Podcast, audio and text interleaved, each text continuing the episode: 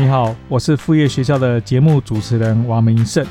我相信每个人都需要副业，副业学校是给忙碌的上班族而设计，越是忙碌没有时间的人越适合。副业学校倡导能保有白天正职工作，不需投入大笔资金，不透过别人发你薪水，而是靠自己赚到的钱，你会超爱的。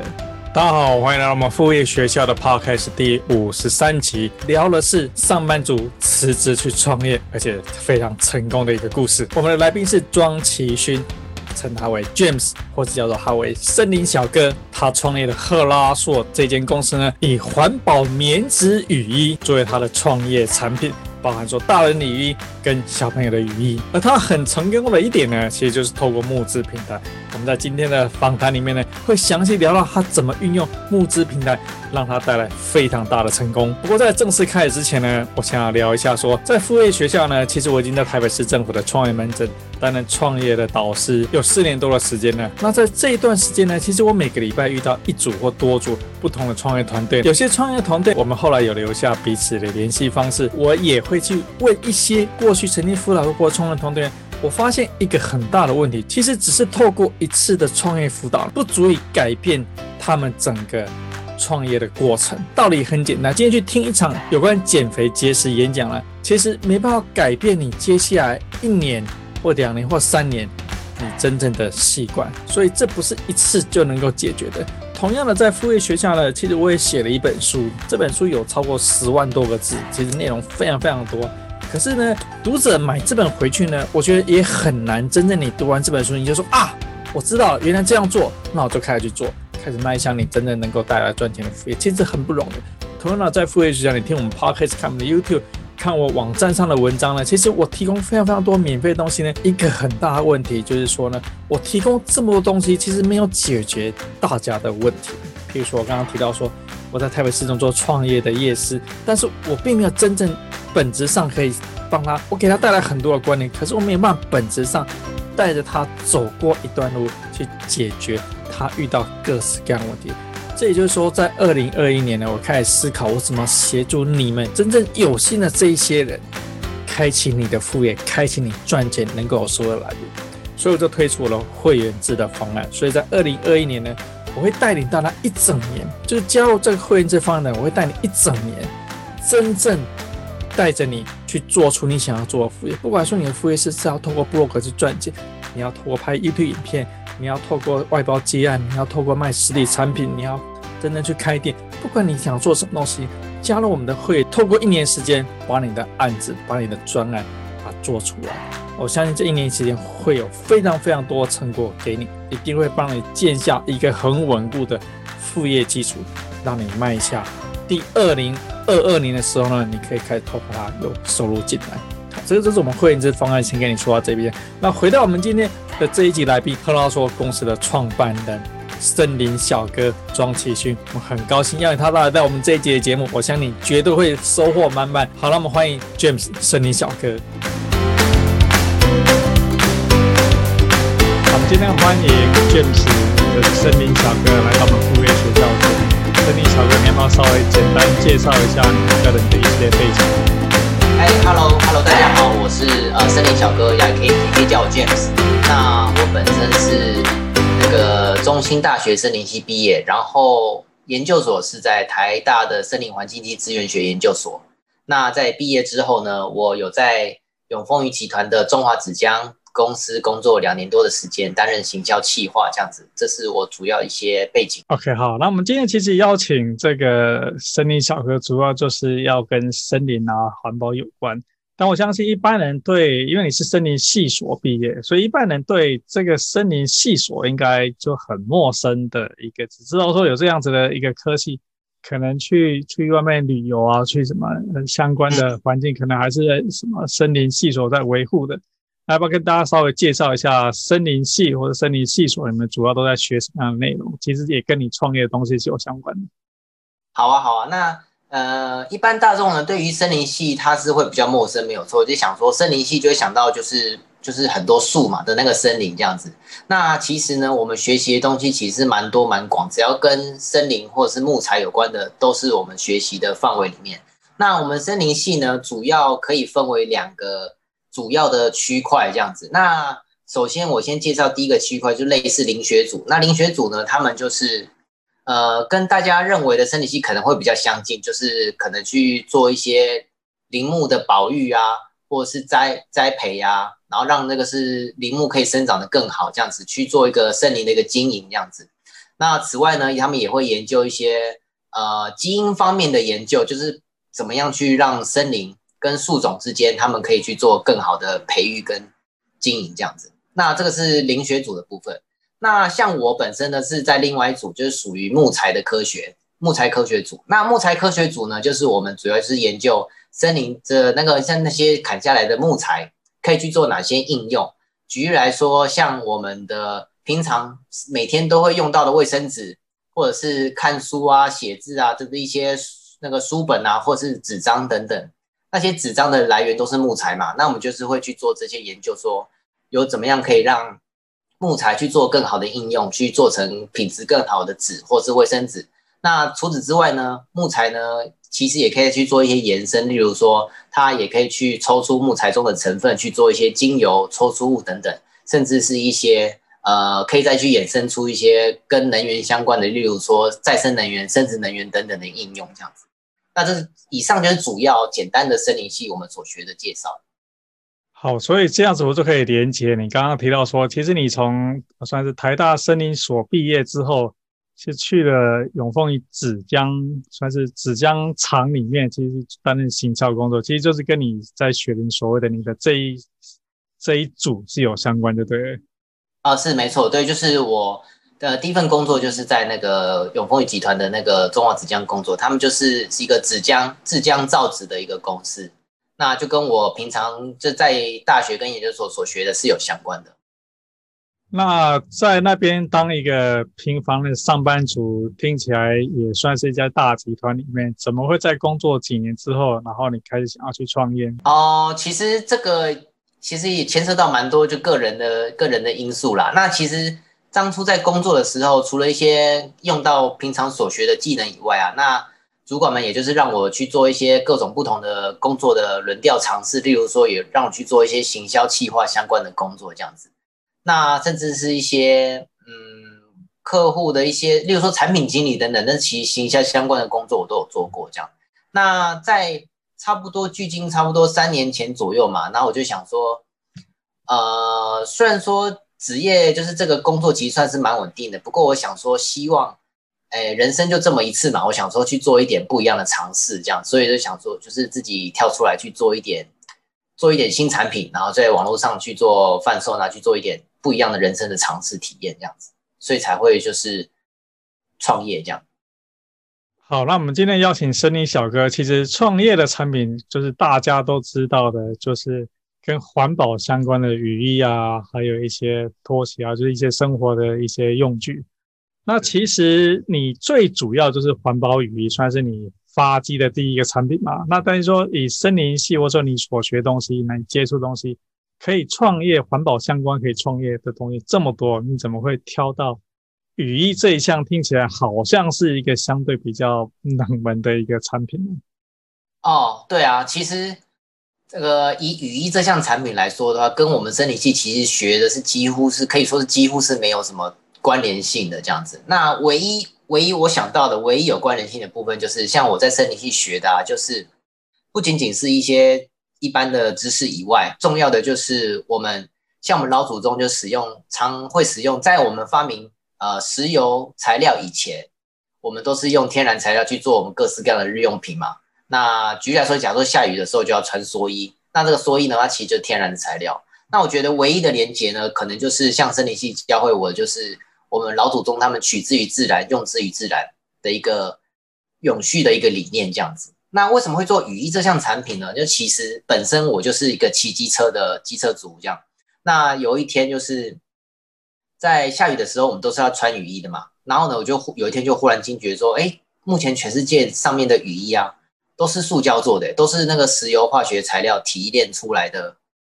的产品这样子。那它就是有点脱离，虽然说是便宜又方便，但是又有点脱离我们老祖宗就是永续的一个概念。那跟这个森林系的永续经验去做连结的话，我想说，嗯，那我或许可以尝试去开发一个产品，它可以减少塑胶的使用，然后就是用天然的材料去部分去取代它，减少产品对环境的影响，这样子。所以这个产品是主要是这样发迹起来的。所以，当你一边在上班，一边在想创业的时候呢，你是就是想到了这个羽翼产品，然后你就是专心开发这东西，还是说你同时其实有想过好几种不同的产品线呢？嗯，其实说起来，当初是比较蛮蛮赶的，就是其实我是第一个想法是说我想要做一个不一样的东西，所以才辞职创业。然后在创业之后，那个时候还没有说决定要做羽翼哦。也就是我，okay, 所以先辞职，再再再去做产品，对不对？对，我才想说要去做什么东西，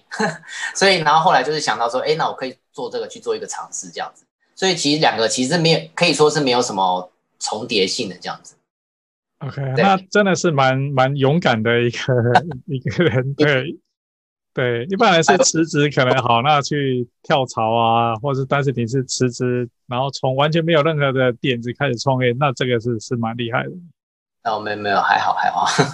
OK，好，所以但是但是在过程当中，就是可能像有这样子勇敢想要辞职去创业的人，其实也很多。但是你过去没有完全没有这种产品开发的经验啊，那你是如何把这样子一个产品从无到有，真正把它做出来呢？嗯，那我觉得以羽翼这项产品来说的话，它就是有分为。有几个加工段啦，它例如说在制成的时候有分为布料的制作，然后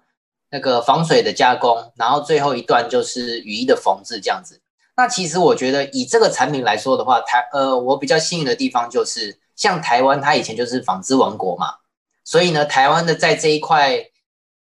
就是它是非常成熟的一个产业，以纺织的来说，所以就是我比较容易可以在台湾找到。可以制作这些产品跟加工的厂商，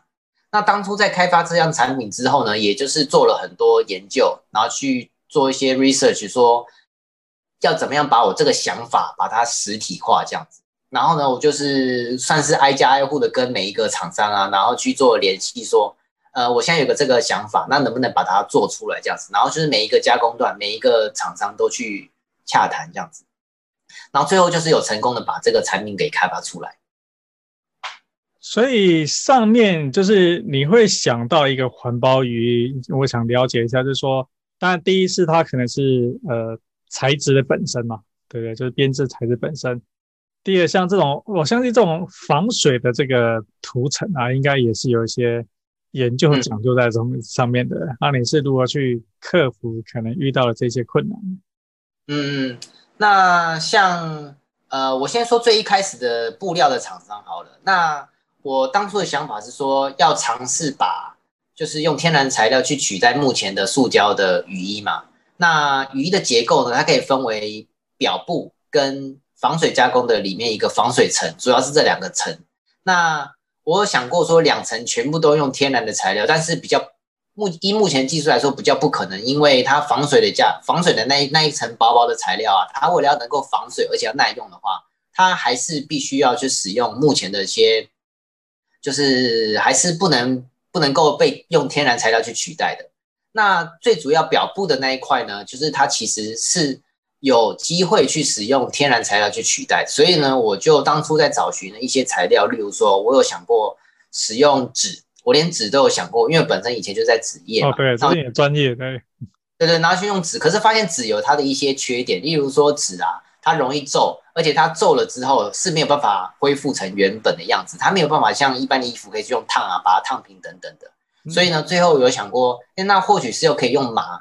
麻这个材料，那麻也是天然的材料嘛。但是麻呢，它有一个特性，就是它有可能会有缩水的状况，它遇到水有可能会缩水。那毕竟是它是要淋雨的东西嘛，所以呢，最后在经济上啊，跟可行可行性上的考量，最后就使用纯棉这个材料去作为这个。羽翼的主材料这样子，那我就是找了，在台湾就找了那个制作可以制作纯棉布的厂商，然后呢，我再去找可以制作防水材料的厂商，然后去就去这两个厂商去做协调，说能不能把这个材料去做结合。那当然在另外一块就是防水材料那个部分呢、啊，我也去有去做研究，就是选择就是相对环境是比较友善的材料这样子。所以其实牵很多的那个材料跟结构之间的去媒合配合这样子。好，所以听你就是简单几句说起来好像很简单，但事实上我相信应该是蛮困难，特 特别是跟这么多厂商要去沟通。不晓得真的在研发过程当中有没有遇到你觉得说其实是蛮困难去解决的事情？嗯，我觉得最困难就是我们我一开始的时候还是很还是很小嘛，而且也是没有什么知名度嘛，然后就是愿意制作协助开发的厂商其实不多这样子，所以我就是还蛮常遇到，就是遇到厂商，然后他们就是用比较高的价格啊，或者是一些比较比较要很大的那个基本制造量等等的去劝退我这样子，就是让我们就是要说，呃，这个东西没办法做啊，或者怎么样。去劝退我这样，所以当初在在找厂商的时候，其实也是找了蛮多间。那运气好，就是最后都有找到，就是愿意合作的厂商，把这个产品做出来。对，因为感觉好像做衣服都是很大的量嘛，一次大的 M 可能就是几千件，对他们还是很小，他们可能说要装个货柜出去之类的。哦，对啊，对啊，对啊，他们就是以前如果说是做代工做习惯的厂商的话，他们可能就是一定要都是。量很大，他们才比较愿意做这样子。OK，但我觉得比较好的就是说，因为台湾这种做很大量的，可能都已经外移到大陆去了，反而最后留在台湾的，可能他们都愿意尝试一些少量多样的一个订单。嗯嗯嗯，对啊对啊。所以我觉得一个环境环境造成的一个目前的现况这样子。所以整个产品开发大概花了多久时间呢？差不多花了半年左右的时间。哦，那其实算是蛮快的啊！从你有想法，然后真正做出来，可能前后也就大半年到一年之间吧。对，的，我是在比较短的时间，然后就去比较高频率的去去洽询很多厂商去，然后去每一每一个地方都去尝试做开发，其实才可以就是同时间或者是比较短的时间内可以开发成这个开发出来这个产品这样子。好了，开发产品其实虽然过程虽然艰辛，但基本上花时间再花钱再找厂商总是做得出来。但困难呢就是说做出来究竟要卖给谁？那但是我看到你真正就做出来之后，你其实是上这些募资平台去开始去从他那边开始，等于是说做预购的的的概念。要不要聊一下？说你在二零一八年上了这个泽泽的一个募资平台，算是一个蛮成功的一个募资计划。募群众募，我是使用群众募资这个平台。那群众募资呢，是这几年呢比较流行的一个新的商业模式。它就是可以让，就是如果说你有一个新的 idea 的话，你就可以在那个群众募资平台上面发起一个专案。那消费者如果觉得你这个专案很有趣，然后呢就愿意去支持你的话，他们就可以先花钱赞助你，然后你收到。大家的赞助的钱之后呢，你就可以再去拿到大家的资金之后，就可以开始去做制作这个产品。它对于我们呃新创的好处就是，它我们可以去先收到资金之后，再去做一个比较有量的一个去做量产，这样子不需要说我们一开始先必须要先做一个一个基本的量之后，然后才去测试市场，说这个卖不卖得掉这样子。所以我觉得群众募资对于一个新创、一个产品类的新创来说的话，其实是不错的一个尝试的方式。这样子，所以你要不要聊一下，说你做的这个这个募资，你是怎么去筹划？因为我现在知道说，其实整个募资要做的像你这样子，算是很成功的一个募资。它其实包含文案啊、影片啊、整个细节的设定啊，其实不是自己上去写一写就好了，它需要有很多的讲究在里面。嗯嗯。对，那像如果说要一个一个完整的群众募资专案的话，它包含了前期的预热，然后就是在上线之后的一些持续性的曝光，那以及呃，当然结束之后就是要去联系厂商生产嘛，那这个地方先不提，但是最主要就是啊、呃，在前期的预热当中的时候，你要先去做一些，你要先建立好你自己的社群，然后呢，或者是说你发起一个。预热的一个贴文或者是专案等等，然后去跟消费者说：“哦，我现在准备要去做这个产品了。”那收集一下大家的意见，这样子。那大家觉得说这个产品有没有地方是需要修改的，或者是一些有什么想法等等的？那在这个期间呢，就是消费者如果说对你的产品有兴趣的话，他们就会开始做，就是会有一些期待这样子。那他，而且他们同时也就是你第一批支持的消费者这样。所以你有了这个第一批的一个支持的消费者之后呢，你一上线呢，就可以马上的就可以获得第一批的支持的的那个订单。那接下来就是持续性的曝光。那还有一点我没有，就是刚刚没有提到，就是在一个完整的一个群众募资里面呢，你会需要去制作产品，你要为产品去做很好的定价，以及需要一个很好看的影片，以及一些文案素材、图片等等，这个都是需要多方面的去考量的。好，所以这些素材、这些影片，因为你的影片跟你的照片其实拍起来算是蛮有质感的。我想说，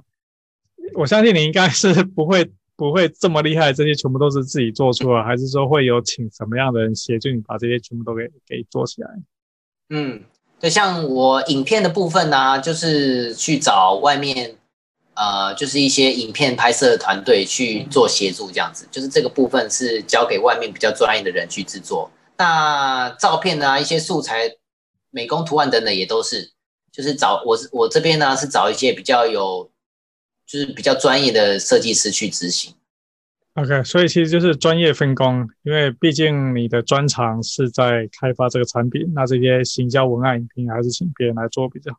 然后你刚才有提到了一个，就是说预热这件事情。然后就是说，你需要事先有一群是跟随自己的粉丝，比如说自己的社群啊，所以你是在在就真正在募资之前，你就已经建了自己的一个社群媒体的一个平台，是这样子。嗯，对，有，就是我平常就是有在经营一个就是我们品牌的一个社群粉丝团这样子。所以就是说，产品都还没推出之前，你就事先已经想到这件事情，已经开始经营你的粉丝团，对？哦，对对对，没错。那在真正在做募资之前，你粉丝团大概会有多少个人？那时候已经加入了？呃，差不多。如果是在二零一八年的时候，那个时候差不多是三两三千人左右。嗯，那也算是一个，嗯，算是一个从一个素人开始，算是一个还不小的一个一一一个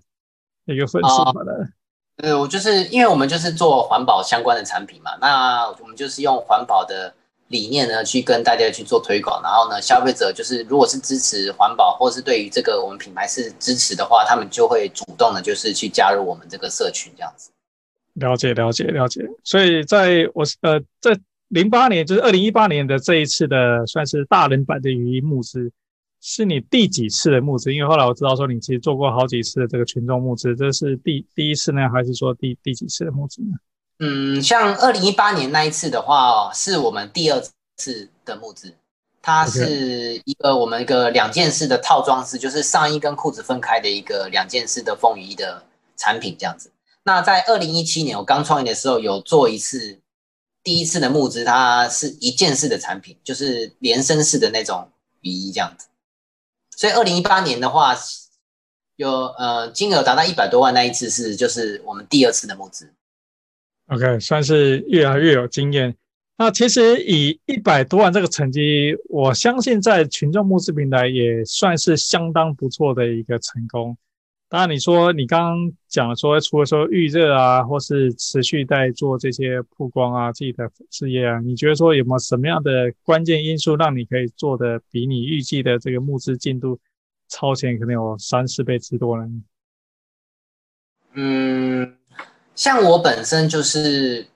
因为如果我我个人啊，就是如果说想要做一项产品的话，就是我是就觉得。一定要让一定要制作就对了。就是我在设定群众募资的门槛的时候，我是设的故意设的，我是刻意设的比较低一点的。就是说一定要达到那个目标，那一就是一定要开始做这样子。我个人是这样子，所以当达到那个倍数的话，其实我觉得就是算是我预期的一个成果这样子。OK，所以你本来就是预期要募到预期就应该有这样子的成绩出来，对不对？啊，对对对，我就是我一开始在设定目标的时候，设定门槛的时候，我就是不就是刻意的设比较低一点，就是一定要过，就是一定要做。OK OK OK，好，那你说总共做了四次，要不要先聊一下你第一次的那个经验啊？嗯，哦，我好啊好，第一次第一制作就是做那个一件式连身式的，然后那个时候就是其实就因为第一次做嘛，所以其实没有什么经验，那就是唯一就是有找外外面的外部协助，其实就是影片的部分。就是只有除了只有影片的部分，我是找外面的去做协助之外，那其余素材啊跟文案啊，其实都是我自己制作的。然后就是，然后其实第一次，我觉得其实我们一件式的产品跟两件式的产品相比呢，一件式产品其实是比较以数量来说的话，它是比较受欢迎的。只是说，因为我们第一次募资，所以比较没有经验，所以呢，金额就没有到很多，因为曝光量可能没有到理想的一个状态。所以第一次募资呢，我们是募资了三十多万的金额这样子。OK，所以第二次就到了一百二十万了。那我不晓得说第要不要再聊一下你的第三次、第四次，然后各自说进行什么样的一个产品？嗯嗯，好，那我们第一次就是一件式的雨衣嘛，第二次呢是两件式的雨衣，那我们第三次呢就做了比较不一样的尝试，我们就去开发了跟雨衣完全不一样的新产品，就是我们去做了一个。全天然的全天然材料制作的拖鞋，这是我们的第三次募资。那最近一次第四次募资呢，就是我们去沿用我们的三年来的经验呢，去做一个小朋友穿的呃风那个棉质的雨衣这样子。OK，我比较可以理解，就是你都是做雨衣，一件事、两件事跟跟儿童版，但这个。这个拖鞋又是怎么样的创想之下，所以你决定要开发这样产品？嗯，拖鞋的话，当初其实呃，它的它的出现呢，其实跟雨衣有点类似，就是我忽然想到说，嗯，因为那时候我就在思考说，除了雨衣之外，还有什么东西是可以做的？那有什么东西是可以延续我们的品牌理念？因为我们品牌理念呢，就是希望用天然的材料去取代塑胶，去开发产品嘛。那那一就是那个时候呢，就想到说，哎，目前塑呃拖鞋这项产品呢，也是百分之百塑胶石化材料制作的，他们也都是没有办法，就是在短时间内都是没有办法分解的材料嘛。例如说在海边呢，去净滩的时候，也常常都会捡到一些塑胶拖鞋。那那其实呢，如果说流到海里面啊，或者是没有妥善处理的话，拖鞋这样产品的话，其实也是。也是不少的环境的垃圾的污染这样子。对，因为拖鞋也容易坏掉嘛，就是脚脚拖，它三个支点任何一条断掉，这条这马上不能用。对啊，对啊，呃，就是因为拖鞋它的单价是比较低的，所以呢，大家对于这项产品呢也不会特别重视说，哦，就是可能说坏掉了就丢掉了，没差这样子。那可是其实这个累积下来呢，其实它量是很大的。那其实我们身在台湾呢，其实。呃，可能人数人人口没有那么多，那其实像东南亚或是一些其他的国家，其实那个拖鞋的垃圾量其实是非常大。对，可以理解。嗯、所以就是在投入时间去开发出拖鞋。那它这个产品的募资成果大概是怎么样子？呃，第三次我们募资的那个全天然拖鞋呢，募资结果是六十几万。嗯，那也算是相当不错的一个成果了。对。然后第三次之后，所以这是在哪一年做的第三次啊？呃，第三次就是在去年二零一九年的时候。OK，所以你等于是一年做一次，一起。对对对，刚刚好。那来说一下二零二零年今年这一次的这个儿童版雨衣的募资的状况。对对对对，啊、那今年的儿童的雨衣募资呢，就是我们用三年的经验嘛，然后去开发设计给小朋友的产品这样子。那这个产品呢？呃，其实不仅仅防水，基本我们本来就有的功能，防水透气以外呢，它其实也有防晒的功能。对，而且就是因为它主要就是棉质的嘛，让小朋友穿起来也比较舒服。因为塑胶其实比较容易，呃，它可能会有，呃，我觉得目前呢，应该这样说好了，目前的小朋友的雨衣呢，因为单价比较低，所以呢，愿意把。愿意开发儿童雨衣这个厂商呢，其实厂商不多，所以呢，有可能，比如说一些中国制的，或是可能越南制、东南亚制造的，他们可能就是不会用很好的材料，有可能就是会有一些重金属啊，或塑化剂的残留这样子。那我们的产品的材料呢，其实都是有去经过 SGS 认证，都是真的是无毒无害的，就是希望可以让小朋友给小朋友穿最好的产品这样子。所以听起来小朋友版的雨衣应该会比大人版更畅销才对啊，因为大人反正觉得比较自己比较无所谓，总是要小孩总是要用好一点的。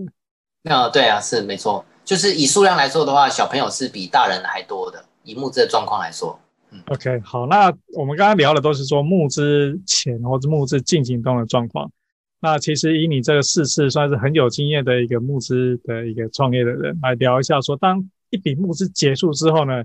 其实真正要交货这件事情才开始嘛。那我们常常也听到媒体上报道说，哎，谁做了很成功募资，但最后却交不了货。那募资做完之后呢，其实你接下来会做哪些事情，去把这个这次的订单给给真正的出出货呢？嗯。那像以产品的生产面来说的话呢，其实你在募资进行的过程中，甚至在结束之前，你就已经要确定说这个产品它是可以被量产的。我觉得这个件这一点是很重要的。不止你有用用一个样品去做募资以外，你要确认已经都跟厂商都已经谈妥了，就是它这个产品是真的可以被量产出来的。然后当募资一个一个募资专案结束之后呢，你马上就要去安排厂商去做生产，然后真的把产品给做出来。而不是就是资金都拿到之后才开始想说，哎，那我要怎么做量产？然后呢，量产就会遇到一些问题。对，其实这个问题呢，其实在结束之前就一定要先去想好去做解决的。对，所以我觉得那个一个一个完整的募资专案呢，其实是到消费者他们收到产品才算结束，而不是收，而不是专案资金收完就就算结束了。对，不能。不能这个收到钱就开庆功宴，对，接下来还有很多事情 要做。对啊，对啊。OK OK，那我觉得说募资，其实你做了四次，每次都是相当有成果，但它比较像是呃放个国庆烟火这样子，就是一开始募资就做了好像很很灿烂、很漂亮的的烟火出去，但是平常还是要细水长流，还是要自己的销售方法、销售管道。那除了说你自己有，其我相信现在的的的脸书的粉丝团啊，或者也许你也有 IG，应该也相当多的的粉丝在里面的。那平常你是透过什么样的平台去销售这产品呢？像我们平常我们平台，我们自己自有的平台呢，有我们有自己的官网。那此外呢，在我们有官网之前呢，我们也有一些网络的平台合作，例如说 Pinkoi 啊。或者是一些博客来啊等等的一些网络的平台通路，这样。除此之外呢，我们也有线下的实体通路，虽然说不多，不过就是我们也有实体的店家在跟我们合作，去贩售我们的产品，这样子。那这一些不管是线上或线下的通路呢，我我想问一下，就是说，相较于你募资它一次爆出来的量，线下的量比起来，大概会是怎么样子？呃，其实如果说，呃，两两者要相比的话呢，其实，呃，募资呢，它就是可以在短时间内达到最高曝光的一个商业模式啦。所以呢，其实相比的话，在短以同样的时间来说的话，募资他们一定是可以拿到比较比较多的那个订单跟钱。对对对对。那如果说平常比较常态性的，就是要看你平常有没有去做一些行销的曝光啊。或者是一些行销的推广这样子，所以像每一次每一次的这个募资出现呢，譬如说，譬如说你二零二零年出了儿童版的雨衣，应该也对你品牌知名度有很大的帮助，会不会也带动你其他的之前大人版的雨衣啊，或者说这些拖鞋的销量会成长？哦，有也会有，也会有，像我们就是我们像我们这次的儿童的雨衣专案啊，其实也有做一个亲子组的组合，它就是让家长们就是。除了可以购买自己小朋友的雨衣之外，也可以去自己大人再添购一件，我们可能会给一点小优惠，这样子，一个组合的价格。所以呢，大人也同样带动了大人就是棉质雨衣的一个销量，这样子。那除此之外呢，我们也是因为透过这次的儿童雨衣的募资呢，也也就是获得了一些就是一些通路商的的合作洽询，这样子。就目前也都是在洽询中，就是推广是更。把产品推广至更广的地方，所以其实募资不只是说能够在一次算是说去销售产品，其实对品牌的知名度是真的有蛮大的一个帮助的。是的，是的，这个这个是一定的，就是甚至呢，有一些厂商他们做募资最主要并不是为了要赚钱，而是为了要打这个知名度，这也都是有可能的。对对，因为像在募资平台上，如果有一些比较独特的产品，还会引来一些媒体的报道。所以我就观察到说呢，其实你这边就是呃，赫拉硕公司，包括你自己啊，其实你有很多篇知名媒体的报道，不管说是报纸啊，甚至你也上过电视的新闻，上面有好几则电视新闻专门在报道你的这个环保鱼的这件事情。那你是如何获得这样子别人给你的免费的这些报道呢？呃，我觉得。就是我觉得很有有一个很大的可能，就是其实就是就是因为我有做群众募资，然后才会被这些就是被媒体、新闻媒体等等的给关注到。所以我觉得我觉得很有可能就是就是因为我有做群众募资，所以才有得到一个曝光的效果。因为就是媒体他们就是希希望有一些新的话题嘛，那么可能就有可能会去群众募资的产品去做去做寻找这样子。那或只要有一家媒体在报道之后，那其他家媒体呢，就是说，就会哎，就会也会知道这个产品，然后呢，就是也会陆续的就会有获得一些报道的机会，这样子。OK，所以这些媒体就是都是他们主动来你来跟你联系说，哈，我想我想要报道你这个产品，还是说他们会自行去做他们的报道，然后就根本不会去跟你讲？哦，其实是第一种，就是他们都会主。主动联系说希望可以报道，然后呢去跟我们聊，再去做更深入的采访跟了解这个项产品这样子。OK，了解。那其实也真的是一个，就是募资看听起来的好处真是很多，就是除了说一个成功的募资，其实你一次可以收不到订单，然后你又得到很多免费的这些媒体报道的的这个机会，这个算是你想用去去钱去买这些媒体，可能真的是要砸掉不少的钱去去做这些事情。所以你觉得说？你能够获得这么多的媒体的的报道啊，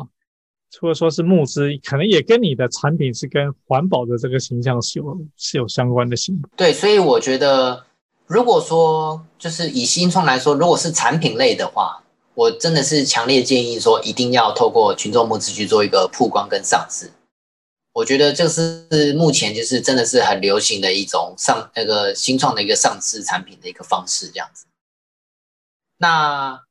我觉得，就是获得这些曝光机会的时候，当然就是也要去持续性的去把这个产品去做一个精进跟改良，这样子。那因为你每年都会做一次募资，我不晓得说你现在已经在规划下一次产品线的是，就是明年我们预计大概会有什么性质的产品，你会就会推出来呢？嗯，那像我们就是我们其实以我们的小朋友。今年的小朋友的呃那个雨衣为例子的话呢，其实这项产品的出现呢，并不是我个人的一个想法，而是我们就是使用过我们大人版的产品之后，那家长们呢就是许跟我们许愿说，哦，希望可以有小朋友的让自己的小朋友穿，因为他们他们自己穿觉得是穿起来很棒很舒服，然后希望呢也给自己的小朋友可以穿到，所以呢这项产品我们儿童雨的诞生呢，其实就是。也是因为各个消费者的一个消费者市场的一个需求，才会有这样产产品诞生这样子。那这一那接下来呢，我们也会再去做一些做一些产品的延伸，然后就是不止举例来说，不止下雨天就可以穿，我们也会做一些，例如说平常就可以穿，一年四季都可以穿的一些产品这样子，一些产品线的延伸。OK，了解。所以就是把握了在环保的这个概念之下呢。但是并不一定跟雨具是有关系的，对了。是的，是的，对，没错。Okay. 例如举例来说，有可能就是做一个，例如说做个外套啊，应该也是不错的。外套一年就是没有下雨也是可以穿的。哦，对啊，对啊，对啊。但是在外套这个产业，可能就是有在做这产品的人可能就很多，相对雨衣来讲，这可能就是比较。哦，对啊，对啊，对，是啊，是啊，是啊。所以这个就是要去思考。的优势在哪边？等等一些行销的的方式，这样子。对，但是因为你已经算是说操作这些，透过募资啊，打响知名度啊，然后创立自己的的品牌啊，算是有相当经验。我相信下一个产品应该也很值得大家来期待的。嗯，好了，那另外想，对，另外想就是说，虽然说你可能从二零一七年开始到现在。感觉好像说一年推一个产品，大家听起来好像都是说，呃，似乎是一帆风顺。但听，但我相信绝对不是这么顺利的。不晓得说创从创业到现在来讲呢，你有遇过什么样你觉得说是比较大的困难？除了一开始刚刚讲说在量产过程当中，你遇到一些 MOQ 啊，或者说单价过高啊，我相信一路上一直开发不同产品的，应该也有一些创业的一些甘苦谈，想跟大家分享。嗯，好，我觉得其实这三年多时间呢、我觉得学到真的是学到很多经验，就是有很多事情都是你要做了之后才知道有没有效果这样子。那举最大的例子就是我做了很多行销方面的尝试。那其实大部分的对我来说，其实大部分的行销的一个呃一个曝光推广呢，其实它的效益其实不能说是没有效，不过就是可能不适合我当初在执行的那个时候的时间点这样子。有一些就是我觉得很多的行销的曝光啊，它有它适合曝光的时间，而且我就是我有时候会做一些。策略其实就是做了之后才发现啊，好像这个这个行销曝光好像没有效，或是没有没有达到预期的效果等等的。那这个地方呢，也是投了很多资金在里面这样子。所以就是以行销的一个方式来说，如果说能够再一次的话，我觉得可能会稍微有点不一样的行销的方式。所以能不能举一个比较清晰的例子，就是 什么样的行销，然后你做了，你觉得说时间点是不对的？呃，举例来说，像我像我们一开始的时候，品牌知名度还没有很高嘛。那在品牌知名度还不高的时候呢，我就去做了一个广告投放的一个行销的曝光的尝试。那我觉得这个，因为如果说你是投放广告的时候，举例来说，我有下过一些 Google 的广告，但是呢，那个时候品牌知名度还不高，所以呢，下的成效就比较不好，就没有达到我们预期的成效。就是如果说能够再一次的话，那其实那广告钱是可以省下来，然后去做一些更有效的一些品牌性的曝光等等。嗯，了解了解。不不过，以你现在在媒体上的这些曝光率，其实应该会让一些刚刚在做产品，比如说他同样给你创业三年，应该会让其他人非常羡慕，因为你的曝光率算是相当的高的。哦哦哦哦，谢谢。我我我不知道，因为我觉得。就是一路上就是就是算是蛮蛮幸运的啦，就是很就是很幸运，就是可以受到多方媒体的关注这样子。对，但就是说这些媒体是一个免费的很大助力嘛。当然就是说回到你真正自己要做的行销，就说你现在在销售这个产品上面，就除撇开说这些嗯，算是说募资方面呢，平常在销售产品在行销上面，你会用什么样的一个方法呢？呃，平常我自己在做的一个行销呢，我就是会建立一个自己的，像我们就是有我有在经营一个我们的品牌的社群的粉粉专这样子，社群的行销。那这个就是平常就是要去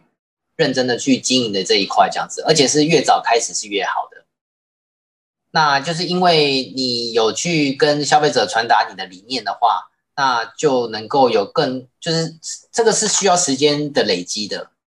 所以我觉得，因为那个社群的行销呢，它不是不是一下子就可以做出做起来的，所以我觉得这个社群行销是一个很重要的一块。那平常我就是有在去做社群的行销这样子。OK，所以除了脸书的粉丝页，你也做 IG 或是 YouTube 或其他相关的这些行销的媒体吗？呃，除了 Facebook 以外的话，我我有就是 IG 的部分是今年今年开始。那其实应该要在更考这更早开始的样子。对，OK，对，就像我刚刚说，开始越好。嗯，好，了解了解。那其实我觉得以三年的这个创业到现在，你这个成果算是相当不错。那对于可能像你一样从大学毕业工作了几年，他也一样觉得说他想用他的所学，不管说。是真正离职去创业，因为我相信辞职创业是你是会就是破釜沉舟下很大勇气，或是有一部分的人他可能可以一边上班的时候一边去思考说要做什么样的产品，怎么去开始。就像你刚刚提到说，像这种脸书社群呢，他其实可以一边上班的时候他就开始经营，他不用辞职那一天才去开始经营，就可以做一些预热预热的动作。然后不晓得说，对于有心像这样子也想走你三年前这条路的人呢，你会有没有一些建议可以给他们呢？嗯，好，呃，我以我个人三年的经验来说的话，其实我建议大家就是你可以其实，在不一定要辞职，你就是要可以在工作之余，就是先建立好自己的一个社群，这样子。我觉得这一点就是可以，你马上就可以开始执行的，而且这个通常是不会需要太多的时间。而我说的不要，我的意思是说，它它虽然是需要，它是一个需要一个长期建立的一个社群的媒体，但是呢，它你每，例如说你每定时呢建立一篇贴文，其实是不会花你太多的业余的时间这样子。但是呢，这个是可以马上就可以去着手经营的。然后等到你的社群已经成长到一个程度之后，你就可以尝试的开始把你的社群呢去做一些。金额的呃订订单的去做转换这样子，那等到你的订单转换真的是一个非常稳定的时候，甚至是已经超过你原本本业的时候，你那个时候再考虑说要不要辞职，我觉得这都不迟。这样子，这是我自己的经验。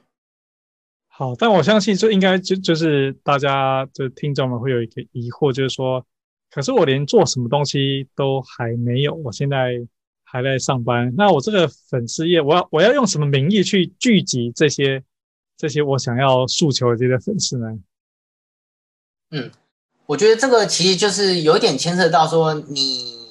呃，如果说你对于你的产品还没有完全有想法的时候呢，你可以尝试去想看看说你自己呃有哪些部分或是哪些领域你是有兴趣的，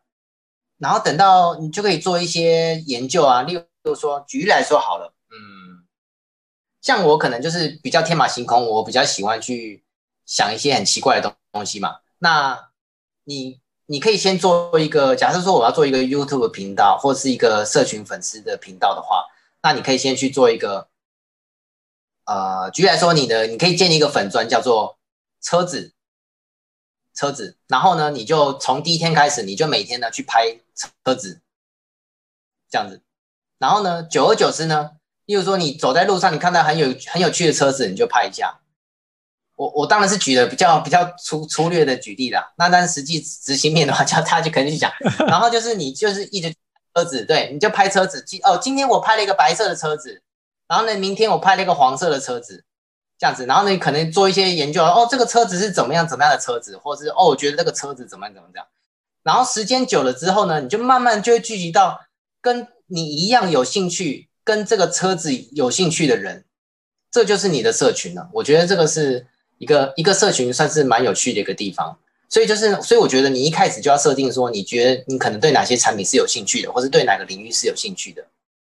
当然，我刚刚讲车子是比较奇怪的举例啦，那你可能说你咖啡也是也是可以的。例如说，我今天研究哪个咖啡，我今天泡这个咖啡，因为这个咖啡是哪个产地、哪个品种，那喝起来怎么样？对，这个就是一天。那你明天可能就是研究另外一个咖啡，久而久之呢，你的社群呢就会聚集了。跟你一样对咖啡是有兴趣的社群这样子，然后呢，你就可以尝试，等到你社群人够多的时候，你就可以尝试针对咖啡去做一个转换，例如说，哦，我开始卖咖啡豆之类等等这样子。对对对对，的确，就是就是这个森林小哥他你你提到了一个重点，就在说，他其实是一个有兴趣的一个脸书，不管是粉丝团或是一个社团，他们你们是基于一个共同兴趣。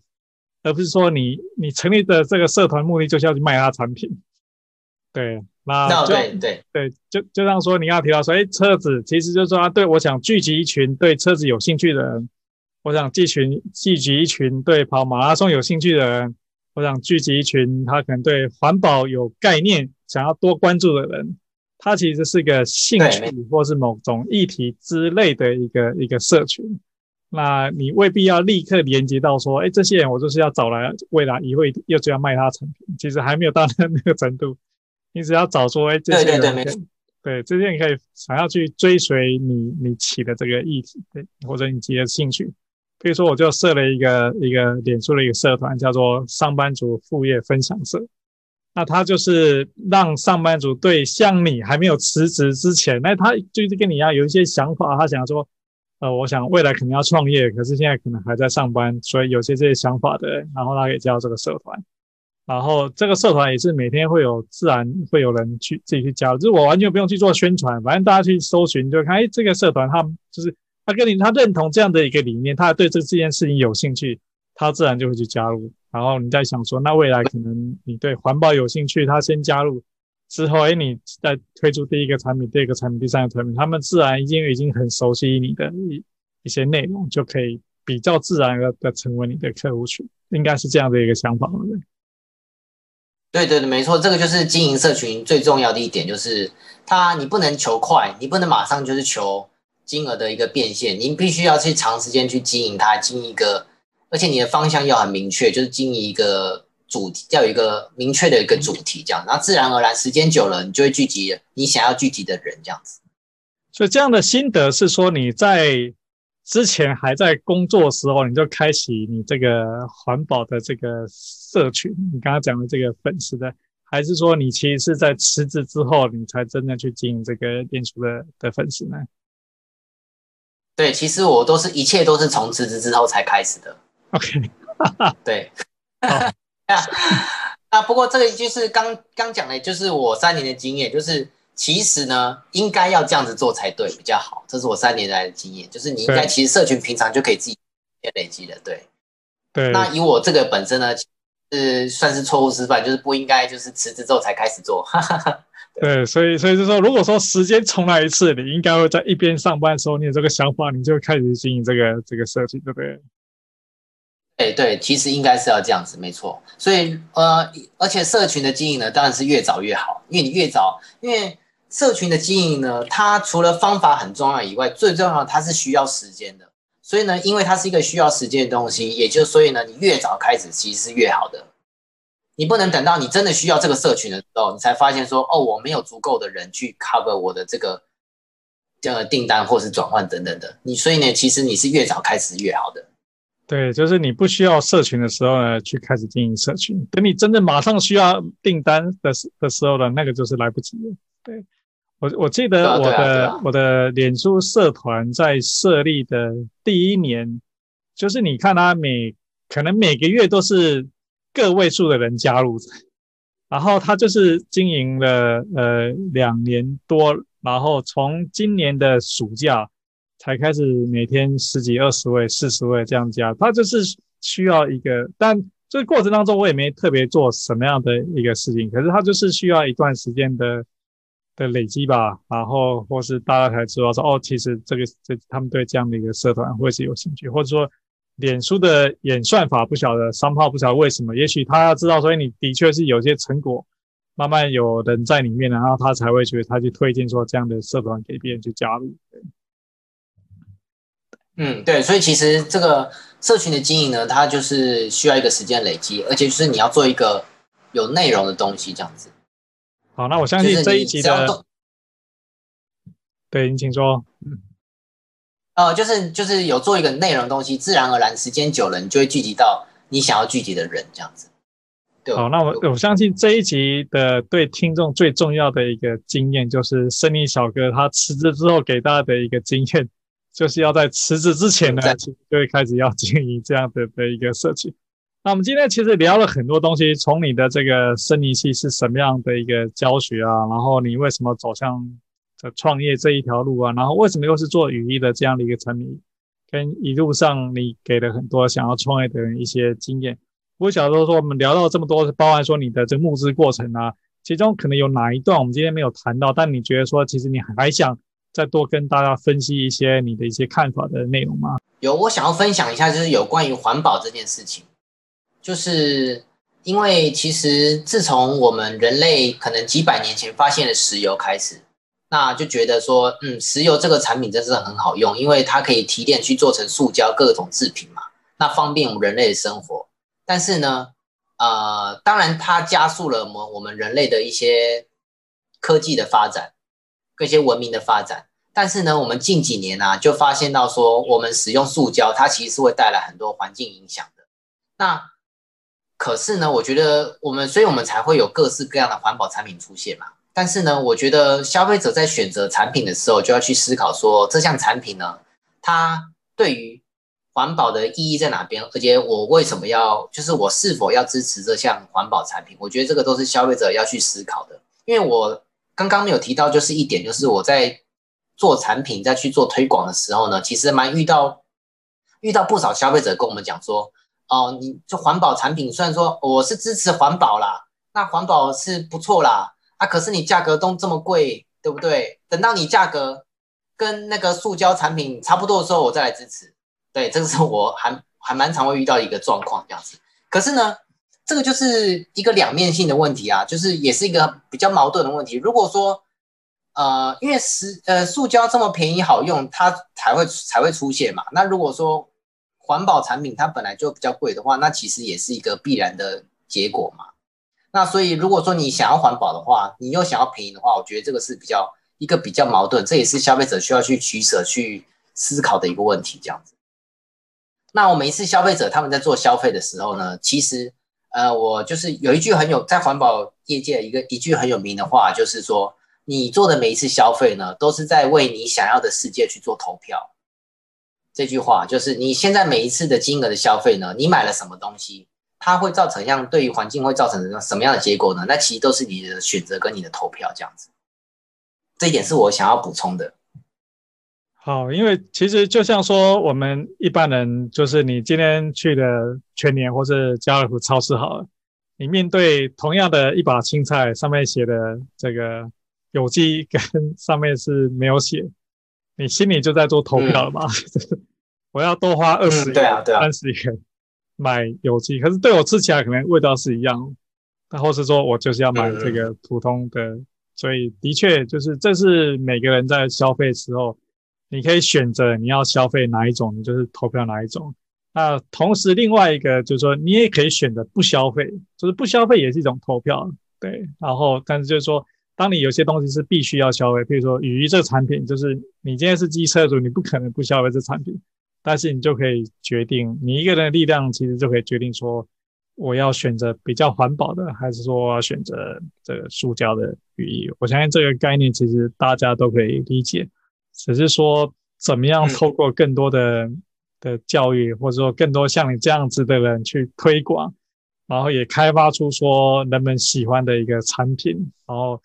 反而让人家不是因为良心上面的问题，我要决定说我要去买这个环保产品，而是说这样产品的确是我认同，然后我喜欢啊。就像说你开发这个儿童版的产品呢，我觉得可能比大人版产品更容易说服大人，因为大人就是觉得我要给小孩子更好的东西，那他可能就愿意花更比平常塑胶的产品，就像你刚刚提到说，哎，那这些产品呢，反而可能就便宜的产品呢，反而有更多疑虑。可是你说花一千多块钱买一件呃这个雨衣，它也不是说一个多么惊人的一个一个价钱，可是他们可能在觉得说，哎，那我愿意去花这样的的钱。好，那最后森林小哥可不可以跟大家说一下，说我们对这一集或者对你这个赫拉硕公司其实还没有认识的人，他们可以到哪边找到你的公司的网站？还有说去哪边购买你的产品？好啊，那我们有在经营 Facebook，主要 Facebook、IG 跟我们还有自己的官网。那可以在上网搜寻说，呃，像我们的品牌名，我们品牌里面今年改名叫做 Live for Eco，L I V E F O R E C O，这是我们一个新的品牌名。那搜寻这个话就可以找到我们。或是比较直觉一点的话，可以找棉质雨衣啊，或是棉雨衣的话，都可以找到我们。那我们都会放到这一集的网站链接上面，欢迎大家到我们网页上去去观看，去寻找 James 他的这个环保制制成的材质的一个雨衣。好，那么谢谢森林小哥来到我们副业学校的 Podcast 来接受访谈。今天谢谢你的时间，不不，谢谢大家，谢谢，谢谢。